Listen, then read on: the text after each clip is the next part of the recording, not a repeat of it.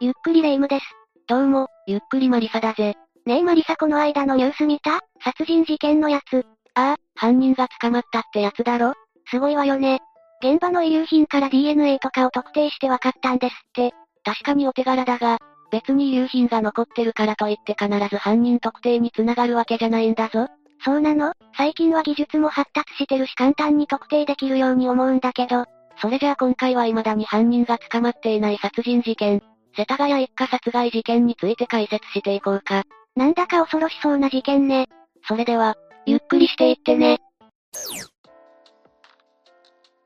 まずは事件の概要からだが、2000年12月30日の深夜に、東京都世田谷区上祖師谷で一家4人が殺害されたというものなんだ。全員殺されてしまったのね。深夜の犯行だったみたいだし、就寝時を狙われたのかもしれないわね。ああ。現場からは父親のトレーナーや現金20万円がなくなってたみたいだから、物取り目的なのもあったんだと思う。盗みに入ったところを見つかってしまったから殺しちゃったのかしらね。その可能性があるな。私が言えるのは、この犯人は少なくとも殺しはそれまで経験がなかったんじゃないかってことだ。どういうこと？例えばだが、レイムがもし殺人を犯してしまったとして、その場合はどうする？考えたくもないけど、まあ普通は逃げるわよね。現場の証拠隠滅もしておきたいけど、その間に誰かにバレるかもしれないし。普通はそうだよな。でもなぜかこの犯人は、現場に長時間居座っていた可能性が高いんだよ。証拠が残ってないかどうか気になったのかしら？いや、それは考えられないな。現場からは犯人の特定につながるような遺留品が大量に見つかってるし、何より状況から見るに明らかに証拠を隠そうとしてる動きじゃなかったんだ。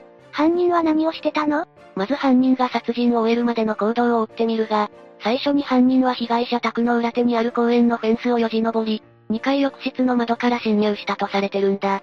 ということはその浴室の窓は開いてたのね。ああ、網戸が外れて落ちていたことから、少なくとも網戸は犯人が無理やり取り除いた可能性が高い。確かに2階だとセキュリティを怠ってしまうのもわからなくはないわね。ただ、これはあくまで一説なんだ。フェンス付近の木の枝が折れてたりと不審な点はあるんだが、侵入したと見られる窓などから犯人が身につけていたであろう。服の繊維とかが発見されてないんだよ。あれ？それじゃあ別の場所から入ったのかしら？玄関から普通に入ったっていう説もあるんだが、ドアノブからは指紋が出てないみたいなんだ。それは手袋をしてたとかじゃない？それはないな。現場からは犯人の手袋が発見されてるんだが、使用された形跡がないんだよ。今の時代、手袋痕も普通にわかるからな。そうなると侵入経路の時点でおかしいわね。まあこれ以上続けても答えは出ないから次に行くぞ。被害者宅に侵入した犯人はまず2階の子供部屋で寝ている長男を窒息させて殺害。次に異変に気がついて2階に上がってきた父親を事前に用意していた柳葉包丁で殺害。その後、被害者宅にあった文化包丁を使って、3階の屋根裏部屋で寝ていた母親と長女を殺害したようだ。途中でわざわざ被害者宅にあった包丁を持ち出してるのが気になるわね。それについてなんだが、どうやら父親を殺害した際に、柳葉包丁の刃が少し欠けたみたいなんだ。多分相当強く刺したりしたんだろうな。そう聞くと結構強い殺意を持ってたみたいに思えるわね。ああ。父親は足や尻を複数回切られてたみたいだからな。そう聞くと父親に対する恨みが強かったみたいに感じるわね。長男には刃物を使わなかったみたいだし、霊夢の言う通り、なぜか長男だけ殺され方が違うんだよ。母親と長女は柳葉包丁で切られた後に文化包丁で刺されたんだが、この二人は父親とは違って首から上を執拗に狙われてたらしいんだ。それを聞くと、父親は逃げたりしないようにするために足を中心に切りつけて、母親と長女は確実に殺害するために首から上を狙ったって感じがするわね。そうなんだよ。だから犯人にとって何らかの区別があったんじゃないかって言われてるんだ。怨恨の可能性が強いけど、動機までは見えてこないわね。こうして一家を殺害した犯人なんだが、普通なら霊夢が言ってたように、すぐに逃げるなり証拠隠滅を図るなりするはずなんだ。さっき犯人が現場に長時間居座ってたって話してたわね。一体何をしてたの？まず犯人は事件の最中に右手に怪我を負ったみたいなんだが、治療のために被害者宅にあった救急箱を開けた痕跡があったんだ。犯人の指紋が付着した絆創膏や血痕が付着したタオルなどが、2階の台所で発見されてるぜ。どれだけの傷を負ったのかはわからないけど、そんな悠長なことをしてる暇なんてあるのかしら？多分だが、結構深い怪我を負ってたんじゃないかと思う。絆創膏の1枚は傷口に当てた後で剥がして、今にあったノートの裏に貼り付けてたみたいだからな。しかも生理用品で止血を試みようとした形跡も発見されてる。血を止めようとかなり必死な様子が伺えるわね。抵抗された時に自分を刃物で切っちゃったのかしら。これだけならまだとっさに焦ったってことで理解できるんだが、なんと犯人はその後に被害者宅の冷蔵庫からペットボトルのお茶やメロン、アイスクリーム4個を取り出して食べてたみたいなんだよ。飲食までしてたの？かなり神経がずぶとい感じがするわね。台所からは犯人の唾液が付着したコップが見つかってるし、物色中にガムを噛んでたこともわかってるらしい。まるで我が家のように行動してるわね。ああ。一応他にもアイスにかじりつくようにして食べてたって情報もあるんだが、出所がはっきりしないからここでは省略しておくぜ。でもここまでしたんだったらそろそろ逃げないとまずいんじゃないの？それがまだ続くんだ。犯人は被害者宅にある引き出しを片っ端から開けて、その中身の仕分けをしてたみたいなんだよ。仕分け？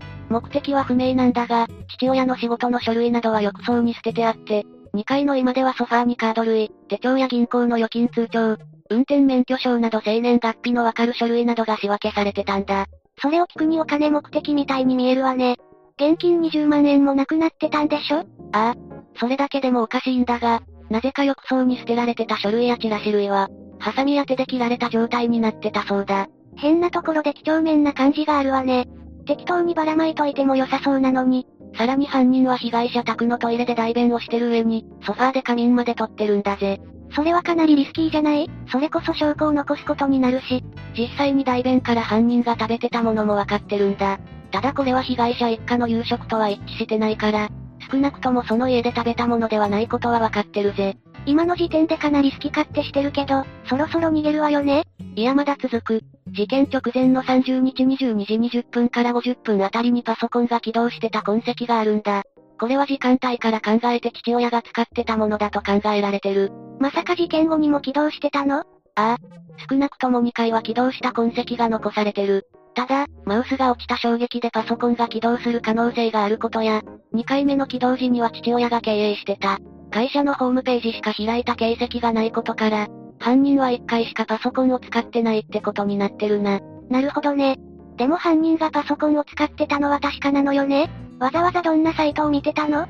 さっきも出てた被害者の会社ホームページや大学の研究室のサイト、科学技術庁、今でいう文部科学省とかのページにアクセスしてたみたいだな。なんだか専門的な感じがするサイトばかりね。ただ、劇団四季のチケットを購入しようとしてた形跡も確認されてるんだ。どうやら劇団四季のサイトがお気に入り登録されたみたいだから、もしかすると犯人は死亡時刻の偽装をしようとしてたのかもしれないな。いまいち犯人の人物像が見えてこないわね。ずぶといかと思えば、わざわざ不要だと思った紙を切ってたり、証拠を残す割には偽装をしようとしてたり、あくまで偽装云々は私の憶測だけどな。ただそれ以降はさすがに犯人もまずいと思ったのか逃走してて、電話が繋がらないことを不審に思った母親の実母が現場を訪れて、翌日の午前10時40分過ぎに事件が発覚してるぜ。これだけ居座ってたなら証拠もたくさんありそうだけど、捕まってないのよね正直霊夢が言うようにこれだけでも十分な証拠になりうるんだが、他にもまだ証拠はあったんだ。さっき話に出てた手袋とか？ああ。犯人は現場に複数の遺留品を残していってるんだ。帰り地の付着した L サイズのトレーナー、犯人に付着していたと思われる蛍光剤、ジャンパー、ポケットの中からは姫桜または欅の花粉、欅と柳の枯れ葉、飼育用の飼料を食べていたと見られるスズメより小さい鳥の糞、英国ブランドのスニーカー、クラッシャーハットと呼ばれる帽子、マフラー、黒い防寒手袋、柳葉包丁、黒いハンカチ2枚、香水の匂い、ヒップバッグ、バッグの中の砂などが主な遺留品とされてるぜ。かなりの量のものを現場に残していってるのね。これだけあれば何かわかりそうなものなんだけど。ああ。しかもバッグの中に入っていた髪の毛と現場に落ちてた髪の毛の DNA が一致してるし、多分普通なら簡単に犯人が特定できたんだと思う。なんでここまで特定が進んでないのかしら？特定ができてない理由はいろいろあると思うんだが、まず犯人の指紋情報が警察内のデータベースに存在してないってことが挙げられるな。警察の記録に残ってないってことは、初犯の可能性が高いのね。少なくとも逮捕されたりって経験はないってことになるな。しかも DNA 型も特殊なものらしいんだ。特殊？特殊というと少し語弊があるかもしれないが、犯人の DNA には父系がアジア系民族、母系には欧州系地中海民族が含まれるみたいなんだ。一部の専門家によると日本人には少ない方らしい。ということは外国人って可能性があるの？あくまで日本人には少ない方ってだけだから、必ずしもそうとは言えないがな。とはいえ重要な証拠ではあるから、日本人という可能性も視野に入れつつ、国際刑事警察機構を通じて、日本国外の捜査機関にも捜査協力を求めてるみたいだな。指紋がデータベースに残ってない上に DNA でも特定困難ってなると、あとは目撃情報とかくらいしかないけど、そのあたりはどうなの？実はそこが結構多いんだ。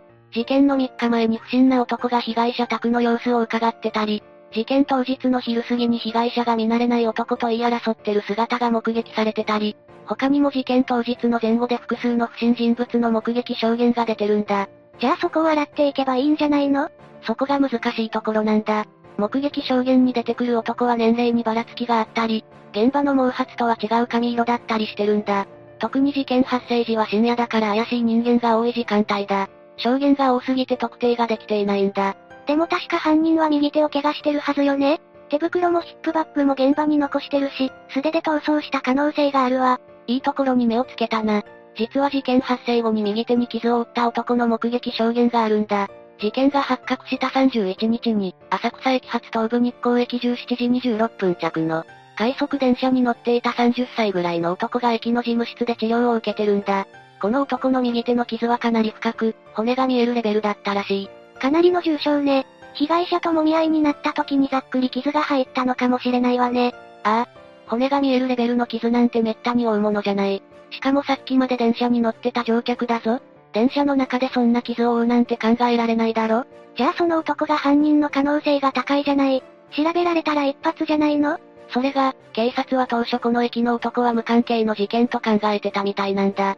もしかしたらその時にはまだ犯人が右手に怪我を負ったって証拠が、見つかってなかったのかもな。調査はされなかったの？されはしたんだが、捜査員が栃木県日光市に派遣されたのは事件から、かなり経過した2001年10月に入ってからだったんだ。結局有力な情報は得られてないぜ。うーん。その男が怪しいと思うんだけどねとはいえ、犯人のおおよその年齢や背丈などはわかってる。血液型は A 型で血液反応から薬物の経験はなくタバコを吸わない。右利きで身長170センチ前後の可能性がある。ヒップバッグの発売期間や長期間使用されていたと思われる痕跡。バッグの中から発見された蛍光剤が学生時代に使用されていた蛍光ペンからのもの。そしてマフラーのサイズなどから、事件当時15歳から20代の細身の男性だとされてるぜ。該当する人間はたくさんいそうだけど、これだけだと難しそうね。ああ。でも最初の方に言ったと思うんだが、犯人は殺しの経験は今回が初めてだと思うんだ。どうして？まず犯人は被害者に複数回傷を負わせてるわけだが、その中には死後に作られたものもあるんだ。ええだから怨恨の可能性があるかもって思ってるんだけど、その考えも合ってると思う。実際そういう事件は多いしな。ただ昔読んだある本によると、初めて殺人をする人間は、ちゃんと殺せたか不安で遺体を必要以上に傷つけることがあるみたいなんだ。だから初めて殺人を犯した可能性があるのね。ああ。ただ霊夢の言う通り怨恨の説も強い。被害者が誰かと言い争ってたって証言や遺体の顔が隠されてたりといった点でな。顔が隠されてたの？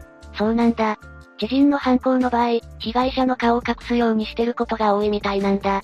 今回のケースだと全員の顔に服や布団がかけられてたらしい。それならますます知人説が強くなってきたわね。被害者の経営してる会社のホームページを見てたみたいだし、そこの関係なんじゃないかしら？その可能性は高いな。被害者は苦問塾を経営してたんだが、盗まれた20万円もその授業料だったみたいだし、しかも銀行通帳や貴金属類を持ち出してないことから、授業料関連で何かトラブルを抱えてたのかもしれない。授業料だけ取られてるっていうのは確かに妙ね。塾に通ってたこの関係者とかかしら？もちろん犯人が仕掛けたブラフの可能性もある。通帳は使えば記録が残るし、貴金属類も売れば店の記録に残ってしまうからな。授業料だけを奪えば、関係者っぽく見せられるだろ？そこまで言い出すともうわからないわね。実際この事件は謎が多い。ずぶといくせに几帳面で、なぜか現場に大量の遺留品を残してたりする。よほどの自信があるのか、それとも精神面に何か問題を抱えてる人間なのか。まるで人間性が見えてこないぜ。不審人物の目撃証言も多いし、何を追っていけばたどり着けるのかもわからないわね。以上が世田谷一家殺害事件だ。これだけ大量の証拠を残してるのに見つかってないなんて、かなり嫌な事件ね。殺害した後で家に長時間居座ってるっていう気持ち悪さが余計に胸くそ悪くさせるよな。物取りの犯行にしては不自然な点も多いし、やっぱり怨恨関連なのかしらねこればっかりは犯人が逮捕されない限りわからないが、なんとかして捕まえてほしいぜ。そうね。これだけのことをしておいてのうのうと生きてるなんて、被害者一家が報われないもの。というわけで、今回は世田谷一家殺害事件について紹介したぜ。それでは、次回もゆっくりしていってね。